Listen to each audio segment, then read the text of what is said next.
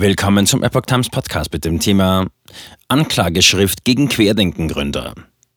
Ballweganwalt Dr. Christ. Die Anklage verfehlt ihren Zweck.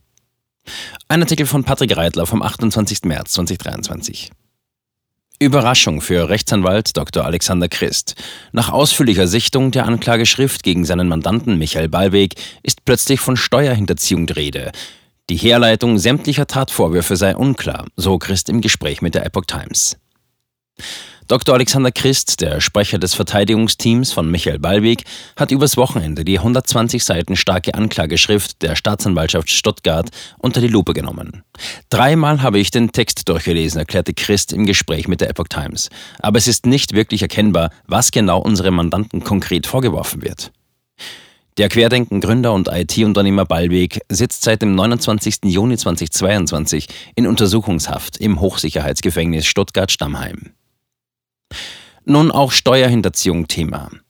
Christ bestätigte die jüngst erhobenen Anschuldigungen. Versuchter Betrug in 9450 Fällen, versuchte Steuerhinterziehung und Geldwäsche als Versuchsdelikt in vier besonders schweren Fällen.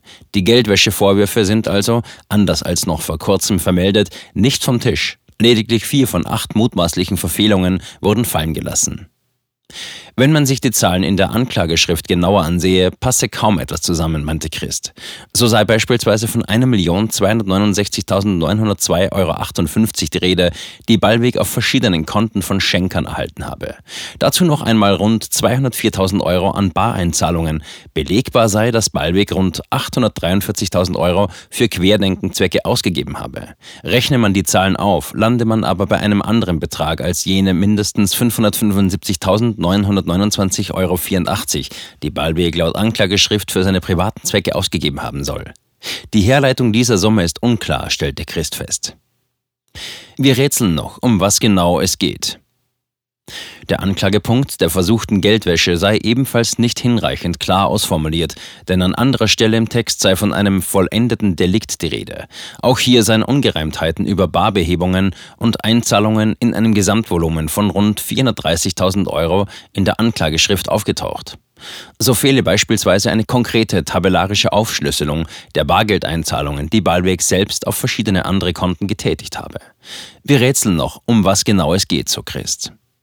Dass man Ballweg vorwerfe, einen Teil des umgeschichteten Gelds in Kryptowährungen geparkt zu haben, zeuge vom persönlichen Finanzverständnis der Staatsanwältin.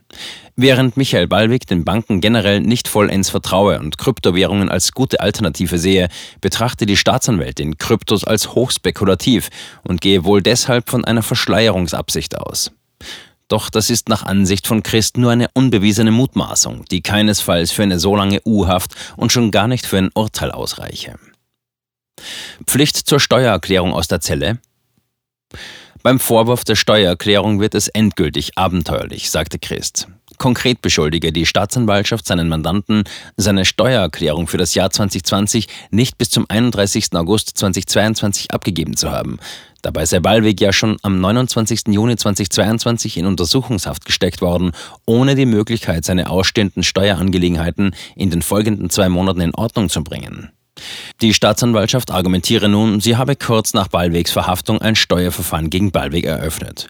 Die Steuerhinterziehung sei damit im Versuchsstadium stecken geblieben und zugunsten Ballwegs nicht vollendet worden, laut dem Denkmuster der Staatsanwaltschaft. Wie viel Steuern Ballweg hinterzogen haben soll, geht laut Christ ebenfalls nicht exakt aus der Anklageschrift hervor. Dort sei zwar von jeweils fünf- bis sechsstelligen Posten bei Einkommensteuer, Gewerbesteuer oder Umsatzsteuer die Rede, solange Ballweg aber noch keine Steuererklärung eingereicht habe, könne die Gesamtsumme dessen, was Ballweg dem Fiskus eventuell schulde, noch gar nicht feststehen. Es wird also wieder nicht deutlich, was Ballweg hätte zahlen sollen, erklärte Christ. Wirkt auf mich wie ein persönliches Märchen. Generell sehe eine klare Herleitung von Tatvorwürfen anders aus, meinte Christ, und damit verfehlt die Anklage ihren Zweck. Ihm dränge sich vielmehr der Verdacht auf, dass Ballweg einfach alles vorgeworfen werde, was nicht klar und eindeutig belegbar sei. Für ihn sehe das alles sehr ungewöhnlich aus. Zitat, ich lese das so, dass man sich anfangs wohl eine bestimmte Geschichte vorgestellt hat. Und jetzt sucht man nach Mosaiksteinchen, um auf einmal ein ganz anderes Prosawerk zu erzählen. Und zwar so, wie die Staatsanwältin wohl glaubt, dass es schlüssig sein könnte.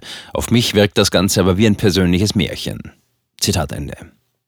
Denn es gebe nach wie vor keine Anhaltspunkte für die Schuld Michael Ballwegs. Dass es so eklatant auseinanderfällt, ist schon erstaunlich, sagte Christ. Sein Haupteinwand richte sich allerdings gegen die aktuelle Informationspraxis der Stuttgarter Staatsanwaltschaft. Diese habe von Anfang an gemauert und so wenig wie möglich mitgeteilt, kritisierte Christ. Schon die Ermittlungsakte habe über Art und Höhe der Anschuldigungen nur rudimentär Auskunft geboten. Außerdem sei sie zu spät und in fehlerhafter Form eingereicht worden, auch gegenüber dem Landgericht. Das vorliegende Papier habe dem seinerzeit aktuellen Ermittlungsstand jedenfalls nicht entsprochen. Dies sei sogar aktenkundig. Wenig Zeit vor Vorbereitung. Er habe zudem erst mit der Anklageschrift erfahren, dass nun auch noch der Tatvorwurf der Steuerhinterziehung im Raum stehe. Diesen Text habe er bei seinen Kollegen einsehen müssen, weil ihm kein eigenes Exemplar zugestellt worden sei. Die komplette Einsicht in die Ermittlungsakte wurde und wird uns verwehrt, sagte Christ. Damit verstoße die Staatsanwaltschaft gegen einen allgemein herrschenden Grundsatz bei Strafprozessen, der besage, dass Beschuldigten bzw. Angeklagten und ihrer Verteidigung auch während der Ermittlungsdauer ausreichend Gelegenheit gewährt werden müsse, um sich auf die Verteidigung vorbereiten zu können, sobald konkrete Dinge klar formuliert worden seien. Landgericht muss über Anklagezulassung entscheiden. Nun rechne er aber relativ schnell, womöglich noch in dieser Woche, mit der Entscheidung des Landgerichts Stuttgart, die Anklage zur Hauptverhandlung zuzulassen oder nicht. Er hoffe ebenso wie Ballweg auf eine schnelle Zulassung und einen nahen Termin für die Verhandlung, damit Michael Ballweg sich verteidigen kann, so Christ. Ein Sprecher des Landgerichts Stuttgart konnte auf Anfrage der Epoch Times noch keine Angaben über den Entscheidungstermin machen, verwies allerdings auf die Website der baden-württembergischen Justiz, auf der bevorstehende Hauptverhandlungen mit einer Vorlaufzeit von circa zwei Wochen jeweils aufgeführt werden. Ein Sprecher der Staatsanwaltschaft Stuttgart bestätigte gegenüber der Epoch Times auf Anfrage lediglich, dass die Ermittlungen in dem von ihnen angefragten Verfahren zwischenzeitlich abgeschlossen seien. Zu den Kritikpunkten von Alexander Christ wollte er sich nicht äußern und verwies auf das Landgericht. 2. April. Erneut Haftprüfungstermin. Bis zum Entscheidungstermin wird sich das Ballweg-Verteidigerteam nach Angaben von Christ mit seiner Stellungnahme zur Anklageschrift beschäftigen und auch die nächste Haftprüfungsbeschwerde verfassen.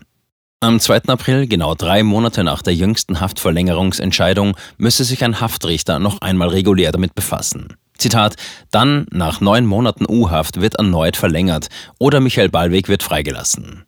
Zitat Ende. Sein Kollege in Ballwegs Verteidigerteam, der Rechtsanwalt Dr. Reinhard Löffler, glaubt nicht an eine Zulassung. Zitat, trotz spektakulär klingender Vorwürfe wird es meiner ersten Einschätzung nach schwierig, diese Anklage am Landgericht durchzubekommen, sagte Löffler laut pleiteticker.de noch kurz vor dem Wochenende. Anhörungsbeschwerde wurde nicht zugelassen. Die sogenannte Anhörungsbeschwerde, die das Verteidigerteam auf Anraten des Bundesverfassungsgerichts am 9. März eingereicht hatte, weil Ballweg nach Ansicht seiner Anwälte zu wenig Gelegenheit zur Darlegung seines Standpunktes eingeräumt worden ist, habe das Oberlandesgericht Stuttgart schon am 10. März ohne eine neue Begründung lapidar zurückgewiesen, erklärte Christ im Gespräch mit der Epoch Times. Auch eine Verfassungsbeschwerde in Karlsruhe war gescheitert.